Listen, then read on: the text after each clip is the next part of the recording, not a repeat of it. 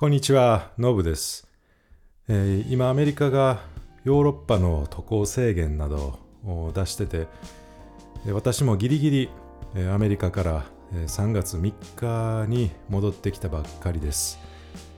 今回もアメリカで行われた、ゴスペルの大会があって、たくさんのことを本当に学びました。で一つ、えーみんなと分かち合いたいと思ったことがあるんで、えーそれを伝えたいなと思います。それは人は見た目を見るけど神様は心を見るんやっていうことです。2月25日に出発したアメリカ旅行でしたが、えー正直ギリギリまでどうしようかなと行くことを戸惑ってました。ちょうどあのクルーズ船のね、えー中心にコロナが騒がれていましたし、えー何よりこう一緒にアメリカで、えー同行する友達にねこう万が一移してしまったらどないしようかなと思ってたからです。えー実はあの渡米する、えー前日もう今回はもうキャンセルしようと思ってたんです。で、えーアメリカの友達にもそれ言おうと思って、えーテレビ電話しました。で、あの僕はもうコロナじゃないと思うけど、旅する途中で道中移動するし、もう100%絶対違うとは言い切れないかもしれんと。でそれに、えー君にね、移してしまって、そして君の家族まで迷惑かかったら嫌やなと思うんやと。だからちょっとやめようと思うって言ったんです。そうすると、そのアメリカの友達の彼はこう言いました。気にすんな。それよりもな。こっちはインフルエンザの方が怖いわ。と。それからしばらく二人で話した結果、わかった。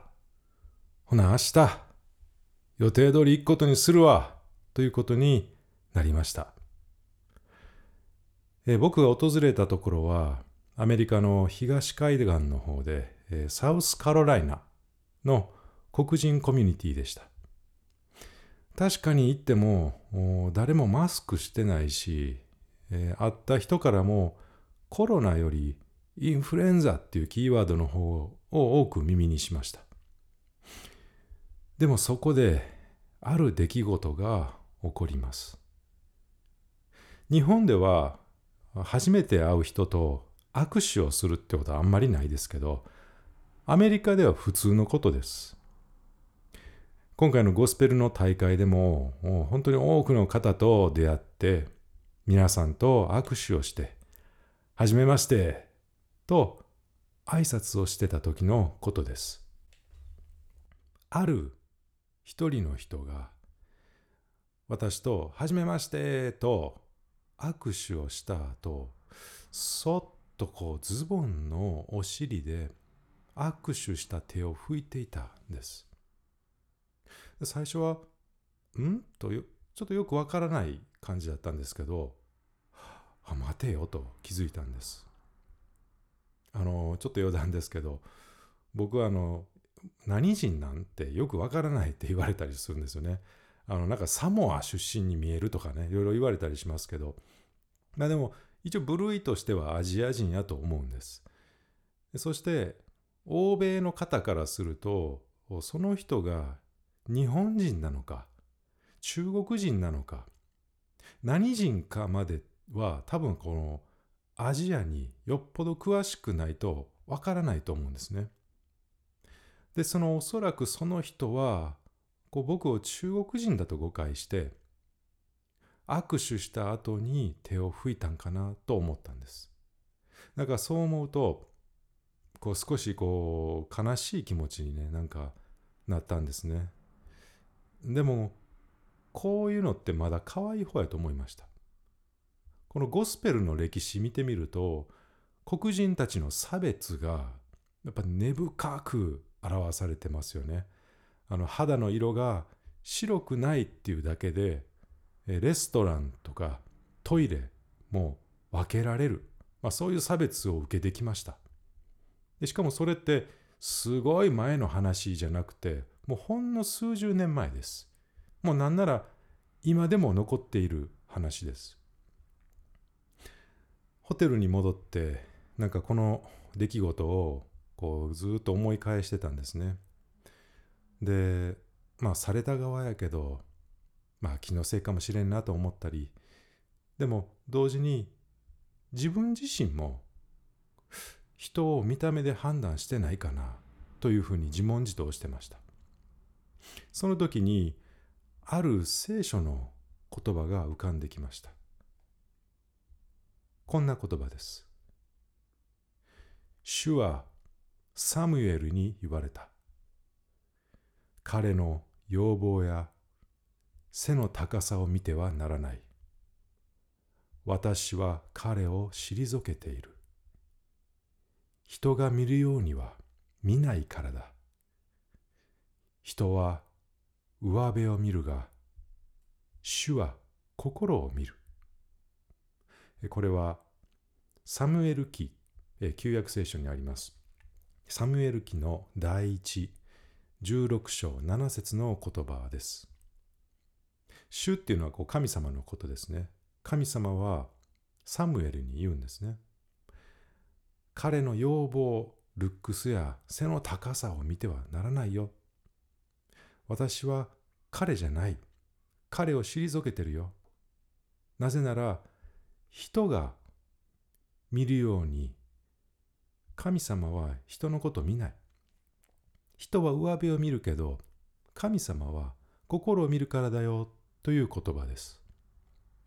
これは旧約聖書に登場するサムエルっていう人が神様に選ばれた人を探しに出かけた時の話です。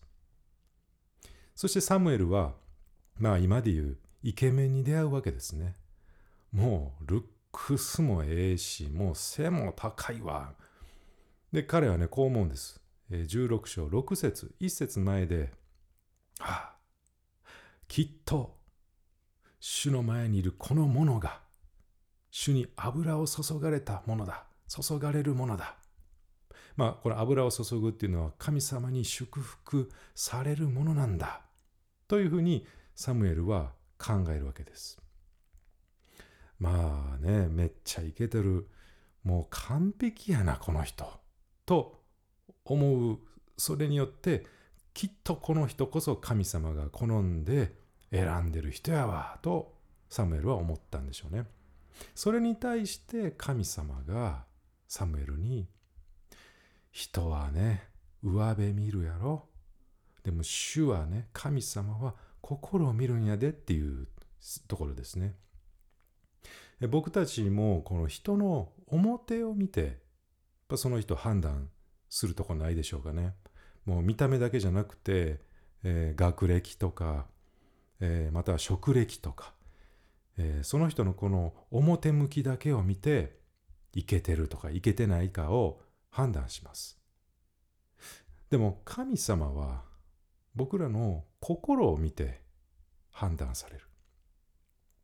僕らは見た目の状態を気にするけど、でもあんまり心の状態って気にしないことないでしょうかね。あの有名なマザー・テレサがあのどれだけ大きなことをしたのかじゃなくてどれだけ心を込めたのかそれが大事なんだよと言ってたことを思い出します。僕はこのアメリカで経験したことをきっかけに改めて心の在り方このことに気を配りたいなと思わされました。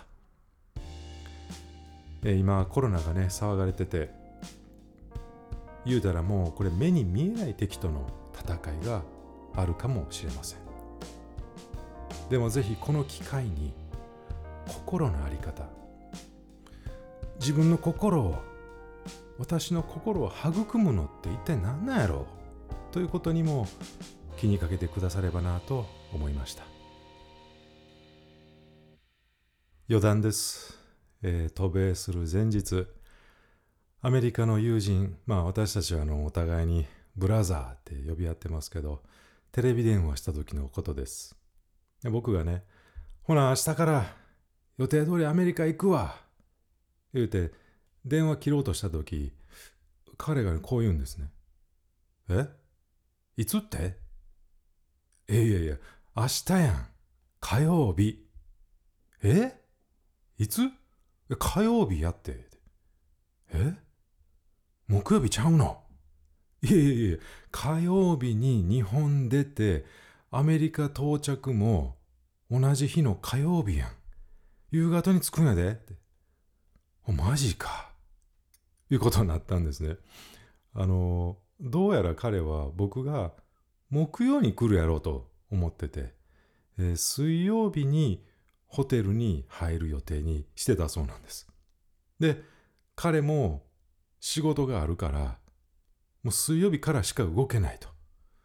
ということで、急遽ですね、あの、僕のために誰か火曜日に、え空港まで来てくれる人を探すという、え、そんなことになりました。まあ、ということで、え、誰が火曜日に空港に来てくれるのか、え、そしてどこに泊まるのか、ノープランで出かけたアメリカ旅行の始まりでした。